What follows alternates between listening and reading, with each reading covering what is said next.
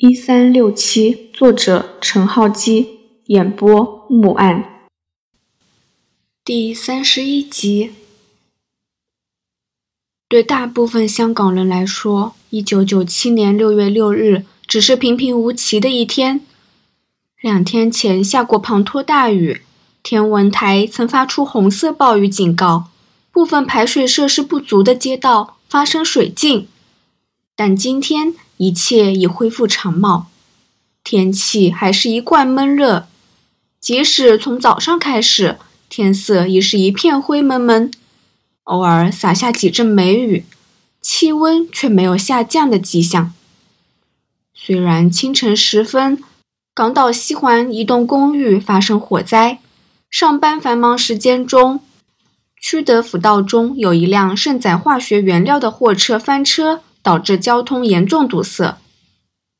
对一般人而言，六月六日只是个平凡的星期五，但对关正多来说，这一天毫不平凡。今天是他在岗位的最后一天。在警队服务了三十二年，五十岁的关正多高级警司，明天开始就会卸下职务，光荣退休。他本来的退休日期在七月中旬，但他积攒了很多补假。按照警队守则，他必须在离职前清掉所有休假。屈指一算，他的退休日提早了一整个月。不过他心想，这来的正好。如果他在七月一日之后才退休，警队要为他准备新的委任状和制服警章。在一九九七年七月一日香港主权移交后，皇家香港远景会变成香港远景，警徽上的皇冠换成紫荆花。关正多不是对皇家的称谓有什么留恋，他只是觉得新的委任状他用不到一个月便要注销，这实在太浪费。过去八年间。关正多都在刑事情报科工作，担任 B 组组长。B 组的工作是分析情报，像是从大量的监视器影片中整理出嫌犯的身影，从积累数个月的监听记录中抽出暴露罪证的一分钟。B 组成员在工作上所冒的风险比其他警员低，他们不用像 D 组的同僚贴身跟踪。可能怀有致命武器的歹徒，亦不用像 A 组的探员，在目标地点隔壁夜以继日的监听接触敌我难分的县民，更不用像早先成立的攻击队，需要直接进行拘捕任务。可是 B 组成员承受的精神压力却高于其他人，因为他们知道分析出来的每一个结果。对任务成败起着关键作用。以前就试过情报出错，低估了匪徒的火力，结果令前线警员殉职。在 B 组工作，必须了解人命的价值，稍有轻率，即使是最微不足道的细节，也可能带来严重的后果。前线警员可以随机应变，在千钧一发间。做出改变命运的决定，但 B 组的警员只能在事前抉择，或是在事后检讨错误，而这错误往往是无法挽回的。关正多对这个岗位可说是又爱又恨。情报科让他充分发挥所长，身处警方的情报核心，他掌握了全香港所有案件的情报。他的洞察力令其他部门获得更精准的资料，大大减少了行动失败的风险，保障了前线警员的安全。然而，关正多并不喜欢这职位，因为他只能从其他人手上得到资讯。在加入情报科之后，他在地区的刑事侦缉部、重案组等部门工作，可以亲力亲为。在案发现场搜证、盘问证人和嫌犯，得到第一手的证言和证据。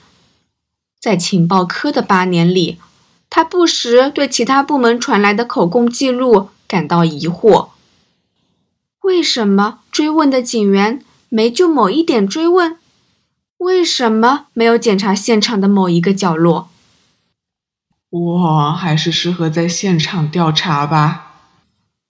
关正多偶然会这样想，不过他知道这只是自己一厢情愿的想法。尤其他在自己四十五岁后，察觉身手已远不及年轻时灵活，在前线从事侦缉工作，意味着跟悍匪对峙的可能。关正多很清楚自己已没有这一份魄力了。况且他的职级不容许他踏足前线，在行动中干活的只会是督察级和原佐级警务人员，县委级的警司或更高的阶级负责的是策划行动、指挥部下等统筹工作。关正多知道，其实自己在情报科 B 组管太多，近年他都尽量让手下办事。只在关键时刻插手，指出下属们的分析有何漏洞。在他眼里，不少线索是显而易见的，但部下们都一脸惊讶。直到他说出理由，或是行动后证实他的预言正确，部下们才彻底心悦诚服。这也是关真多选择在五十岁退休的理由。他可以在部门多待五年，直到五十五岁才退休。但他知道，他留在情报科只会阻碍下属们成长。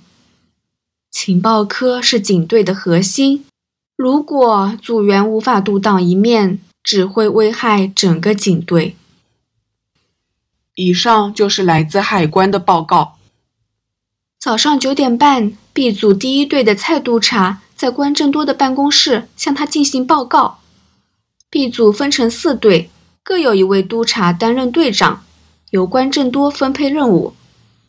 今天第二队正在休假，第三队协助商业罪案调查科分析一桩内幕交易的调查，第四队则和有组织及三合会调查科合作，筹备一次打击西九龙黑社会渗入学校的卧底行动。第一队早先跟海关合力捣破一个走私集团，行动于两天前结束。好，关正多满意的点点头。蔡景刚总督察是 B 组年资最长的队员，关正多退休后，他就会获得提拔接掌 B 组。关正多知道蔡督察很适合这位子，他在人事管理上有条不紊。跟其他部门合作的手腕相当灵活。第一队目前正在跟进两名大圈四天前非法入境的情报。蔡督察递上另一份文件，里面有两张模糊的照片。有线明智他们藏有手枪，可能打算在主权移交期间，警务繁忙之际动手。从贼人的背景情报所知，他们是有前科的抢匪。目标应该是金饰店或钟表店，初步排除涉及恐怖袭击。这人数未免太异常吧？关正多说：“对，两人实在太少了，所以我们推断主谋另有其人，或者是本地的犯罪集团。这两名大圈只是雇佣兵，他们应该未察觉警方已注意到他们。有他们的据点的情报吗？”有在柴湾，估计是货物装卸码头附近的工业区一带。未找到确切地点，还没。那边的控制单位很多，业权很散乱，筛选可疑的单位要花点时间。关正多摸了摸下巴，说：“动作快一点，我怕他们等不到月底就动手。”你认为他们会在这一两个礼拜内作案？但七月一号之后才是游客高峰期啊，到时店铺的现金存量会比现在更充裕。那个人数叫我太在意了。关正多说：“如果这两人其中一人是主脑，他不会只带一人来港，至少要有一名车手，两名副手。大陆的贼头不会潜进香港才找手下。如果他们是佣兵，即是主脑是本地人，那首脑不会不拟妥计划，准备行动才招来那两个大圈。他们现身就代表临近行动。嗯，组长，你有道理。蔡督察细想一下，回答道：“那我跟地主联络一下，叫他们分一队狗仔到柴湾监视。还有其他在处理的案子吗？没有了。哦，不，还有之前的枪水弹案吧，但暂时没有新线索。”恐怕要等犯人再动手，才能继续调查。蔡督察叹一口气：“的确，这种案子反而最难解决嘞。”本集播讲完毕，欢迎继续收听。听书之余，不要忘了点赞、订阅、评论，您的支持是我更新最大的动力。